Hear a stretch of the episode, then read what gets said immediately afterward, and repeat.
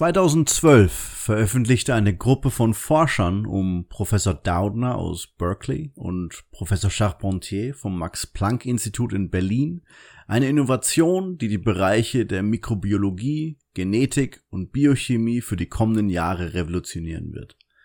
So sehr, dass nur acht Jahre später beide mit dem Nobelpreis für Chemie 2020 ausgezeichnet wurden. Willkommen zurück zur dritten und letzten Folge meiner Nobelpreis 2020 Reihe, in der ich dem Laien die Wissenschaft erkläre, die hinter dieser Technologie steht. Wenn ihr keine Ahnung habt, wovon ich gerade spreche, bedeutet das höchstwahrscheinlich, dass ihr diesen Podcast jetzt zum ersten Mal hört. Das macht mich unglaublich glücklich. Aber es bedeutet auch, dass ich euch bitten muss, zuerst die beiden vorherigen Folgen anzuhören in denen ich einige der Grundkenntnisse abdecke, die für diese Episode benötigt werden.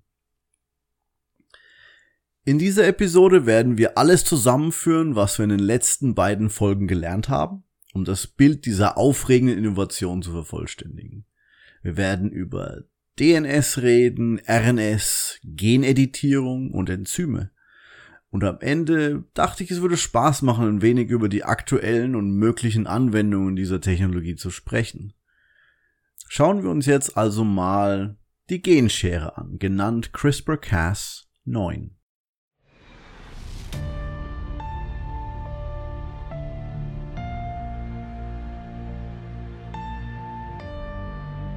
Mein Name ist Johannes Vogel und ihr hört die Alltagschemie. Mein Podcast über Chemie im alltäglichen Leben. Chemie ist die Lehre von den Eigenschaften und der Umwandlung der Stoffe, egal ob Feststoff, Flüssigkeit oder in Gasform. Und ob ihr es glaubt oder nicht, man findet sie überall.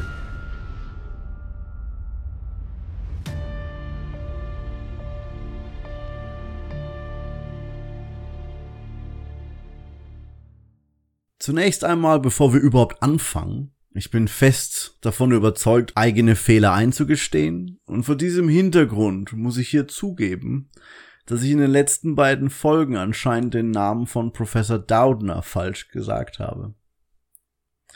Der Name wurde in einigen Videos erwähnt, die ich mir angesehen habe, um diese Episode zu recherchieren. Ich habe festgestellt, dass ich den Namen komplett falsch ausgesprochen habe. Schlicht und einfach. Deswegen eine Entschuldigung an Professor Doudner, dass ich ihren Namen so verhunzt habe. In den letzten beiden Folgen haben wir zuerst über die Struktur der DNS und dann über die Genexpression gesprochen. Während wir über das heutige Thema sprechen, ist es hier wahrscheinlich ganz nützlich, nochmal kurz über die wichtigsten Informationen in den letzten beiden Episoden zu reden. Es fängt damit an, dass DNS das Speichermolekül für genetische Informationen lange Ketten sind, die sogenannte Nukleotidbasen tragen. Diese Basen können, kann man als Buchstaben ansehen. Diese vielen, vielen Buchstaben formulieren einen Satz oder ein Wort, das in eine Funktion übersetzt wird. Diesen Satz, also diese lange Sequenz von DNS mit Nukleotidbasen, nennt man ein Gen das beispielsweise in ein Protein übersetzt wird. Jede Nukleotidbase kann eine andere Base binden, um Paare zu bilden, Nukleotidbasenpaare. Was bedeutet, dass sie exakte komplementäre Stränge aneinander binden können. Der andere Strang kann entweder eine andere DNS sein, die gut im Zellkern verstaut gespeichert ist, oder eine RNS, bei der es sich um ein verwandtes Molekül mit fast demselben Basen handelt, das auf dieselbe Weise an DNS bindet, aber aus dem Zellkern heraustreten kann. Und darüber werden wir heute auch sprechen, um zu verstehen, wie diese mit dem Nobelpreis ausgezeichnete Erfindung funktioniert. Oh, und eine letzte wirklich wichtige Sache noch. Ich habe schon mehrfach erwähnt. Namen von Dingen spielen wirklich keine Rolle.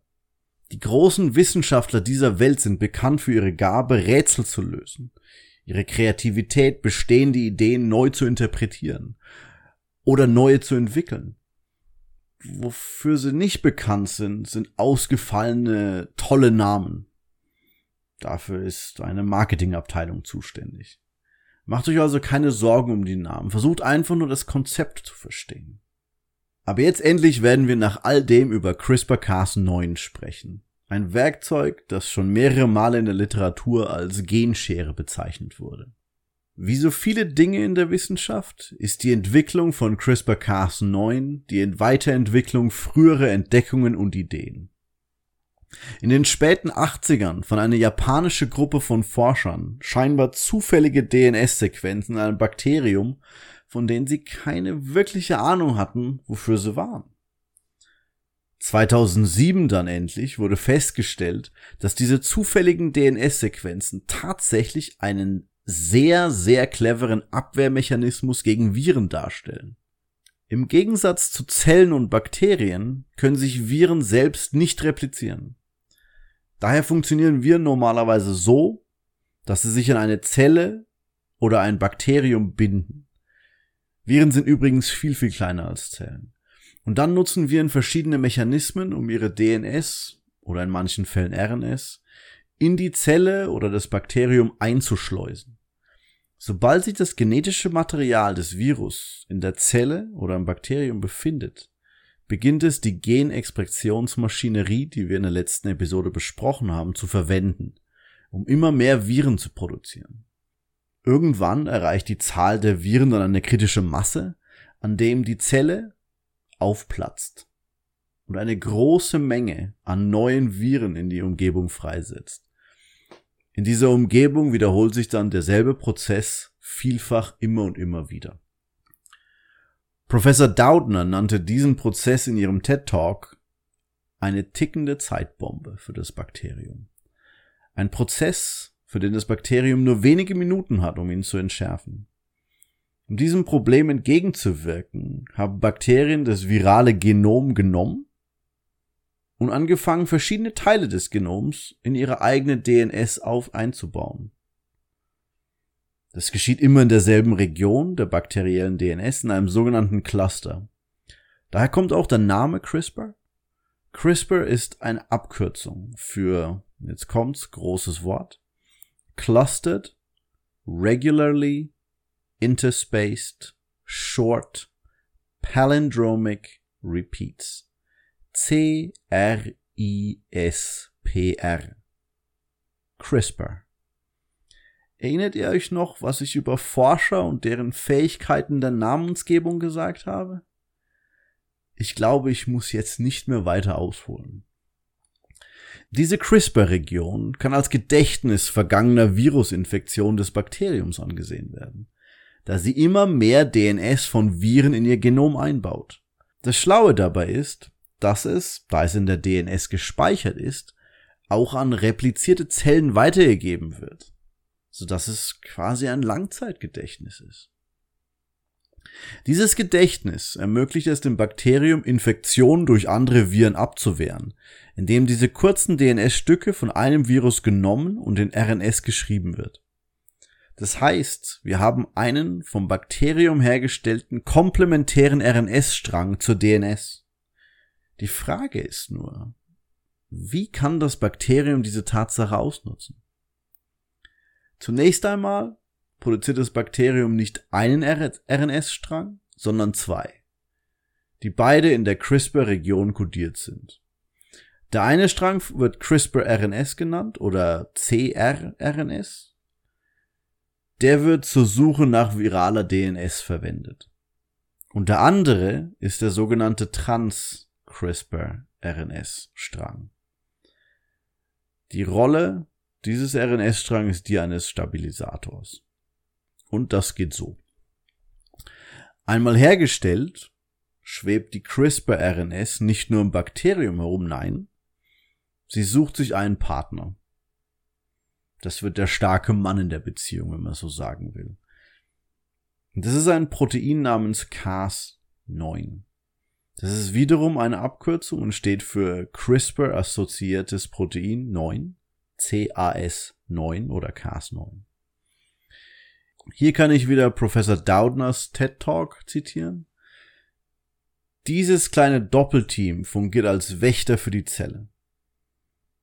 Übrigens, wenn ihr mal 15 Minuten Zeit habt, um ein Video anzusehen, habe ich den Link von diesem Talk in den Show Notes ähm, verlinkt. Guter Vortrag, kann man sich echt mal gerne anschauen. Die CRISPR-RNS hat also zwei unterschiedliche Regionen. Eine, die an einen komplementären viralen DNS-Strang binden kann, und eine andere, die an das Cas9-Protein bindet sodass wir einen DNS-Proteinkomplex erschaffen können. Der Komplex ist nicht vollständig stabil, es sei denn, die Trans-CRISPR-RNS, der Stabilisator, kommt da rein und bindet ebenfalls an das Protein Cas9. Einmal zusammengestellt geht unser Wächter durch die Zelle und klappert die gesamte herumschwebende DNS ab. Und wenn er eine Übereinstimmung findet, das heißt, wenn er virale DNS findet, tritt Cas9 in Aktion und schneidet die DNS in zwei Teile. Sehr präzise und immer am selben Punkt. Das zerstört das virale Genom und stört die Virusreplikation, wodurch das Bakterium gegen diesen viralen Angriff immun wird. Destruktive Verteidigung sozusagen. Was wir gerade eben besprochen haben, war der Blick aus den Augen eines Entdeckers der Forscher, der diesen Prozess beobachtet und versteht. Betrachten wir jetzt das Ganze mal durch die Linse eines Forschers, der daran interessiert ist, neue Methoden zur Genmodifikation zu entwickeln, einem Gentechniker quasi. Diese beiden Blickwinkel könnten übrigens von ein und derselben Person stammen an zwei verschiedenen Tagen. Wenn wir es also von diesem Standpunkt aus betrachten, haben die Bakterien einen Mechanismus entwickelt, mit dem sie bestimmte DNS-Sequenzen genau identifizieren und DNS an immer derselben Stelle schneiden können. Die nächste offensichtliche Frage für eine solche Person lautet, was wäre, wenn wir das an andere DNS als virale DNS anpassen könnten? Zum Beispiel im Erbgut von Mäusen. Die Sache ist, dass eine pflanzliche oder tierische Zelle Mechanismen hat, die es ihr ermöglichen, gebrochene DNS zu erkennen und zu reparieren, nachdem sie vollständig geschnitten wurde. Das heißt, beide Stränge der Doppelhelix sind durchgeschnitten, so wie es bei CRISPR-Cas9 passiert. Die Reparatur ist chaotisch und keineswegs perfekt.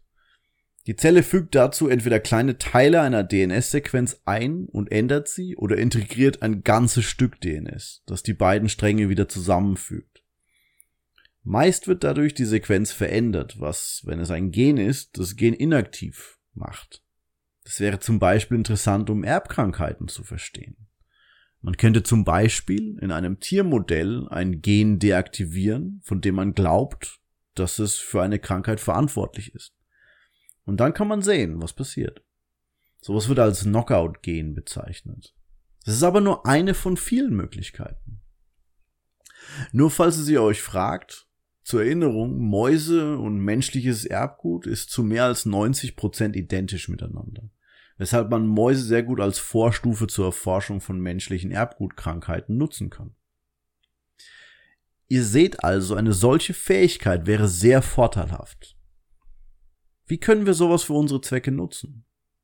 Nun, Chemiker und Biochemiker sind seit Jahrzehnten in der Lage, DNS und RNS im Labor mit der richtigen Vorlage zu erzeugen. Was ist, wenn wir nicht darauf warten, dass virale DNS die Bildung einer CRISPR-RNS für die genetische Cas9-Schere auslöst, sondern einfach unsere eigene RNS herstellen und diese dann einführen? So könnte man jede gewünschte DNS-Sequenz zusammen herstellen, passt zu welchem Gen auch immer, und diese dann mit Cas9 in der Tier- oder Pflanzenzelle anwenden. Dieser Prozess wurde dann auch entwickelt und optimiert. Zum Beispiel haben Forscher aus den beiden RNS, also CRISPR-RNS und Trans-CRISPR-RNS, eine einzige hergestellt, die sie als Light-RNS bezeichnen. Im Englischen das Wort ist Guide-RNA. Es gibt noch einige andere Verbesserungen, die die Verwendung vereinfachen, aber das ist im Wesentlichen alles. Anstatt das Bakterium CRISPR-Cas9 zum Schutz von Viren zu gebrauchen, wird das System der komplementären Leit-RNS und des Cas9-Enzyms, das DNS an einer ganz bestimmten Stelle präzise schneidet, in eine Tier- oder Pflanzenzelle eingeführt, um beispielsweise auf ein Gen zu zielen, um es zu deaktivieren, oder es zielt auf ein nicht funktionierendes Gen ab, um es zu reparieren. Mit ein paar kleinen Änderungen am Cas9-Protein ist es jetzt sogar möglich, ein völlig neues Gen in das Genom einzuführen. Am Anfang war dieser Prozess noch grob, aber jetzt können wir eine einzelne Nukleotidbase, einen einzelnen Buchstaben des genetischen Satzes ändern. Das war bis dahin eigentlich fast völlig unvorstellbar. Wenn man sich das alles von diesem Blickwinkel aus anschaut, von der Fähigkeit aus, das Genom lebender Zellen zu verändern, das heißt von Lebewesen, sind die Möglichkeiten in Wissenschaft und Medizin ziemlich erstaunlich. Man kann versuchen, genetisch bedingte Krankheiten wie die zum Beispiel in afrikanischen Malariagebieten verbreitete Sichelzellenanämie oder die Hirnkrankheit Chorea Huntington heilen. Das Verständnis der Rolle verschiedener Gene kann viel einfacher und schneller erklärt werden, indem man sich nur anschaut, was passiert, wenn man sie ausschaltet. Genetisch verbesserte Pflanzen sind eine weitere Realität. Und schließlich könnte man die Gendefekte, die Krebs verursachen, beheben oder CRISPR-Cas9-Methoden verwenden, um Behandlungen gegen Virusinfektionen zu entwickeln. Jetzt kann ich mir nicht sicher sein, wann ihr diesen Podcast anhört. Aber zum Zeitpunkt dieser Aufnahme haben wir einen kleinen Virusausbruch der pandemischen Sorte. Und der ist gerade so richtig am Laufen. Daher wird dieses Tool, dieses Werkzeug höchstwahrscheinlich zur Entwicklung eines Impfstoffes gerade jetzt in diesem Moment verwendet.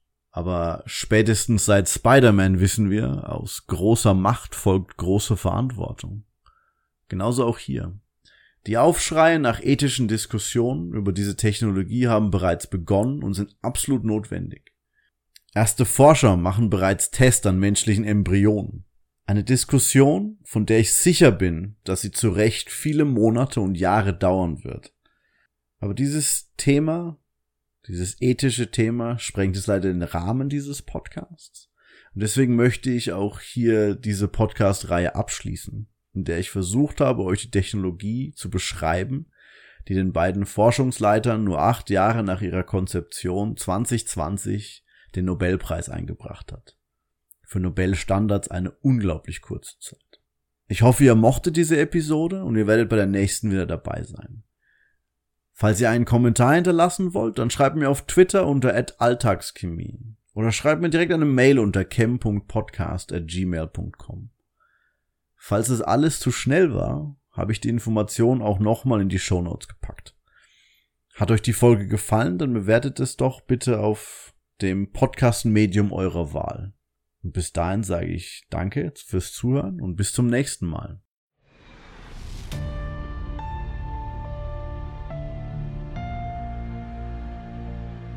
Das war die Alltagschemie. Ein Podcast über Chemie im täglichen Leben. Vielen Dank für eure Aufmerksamkeit.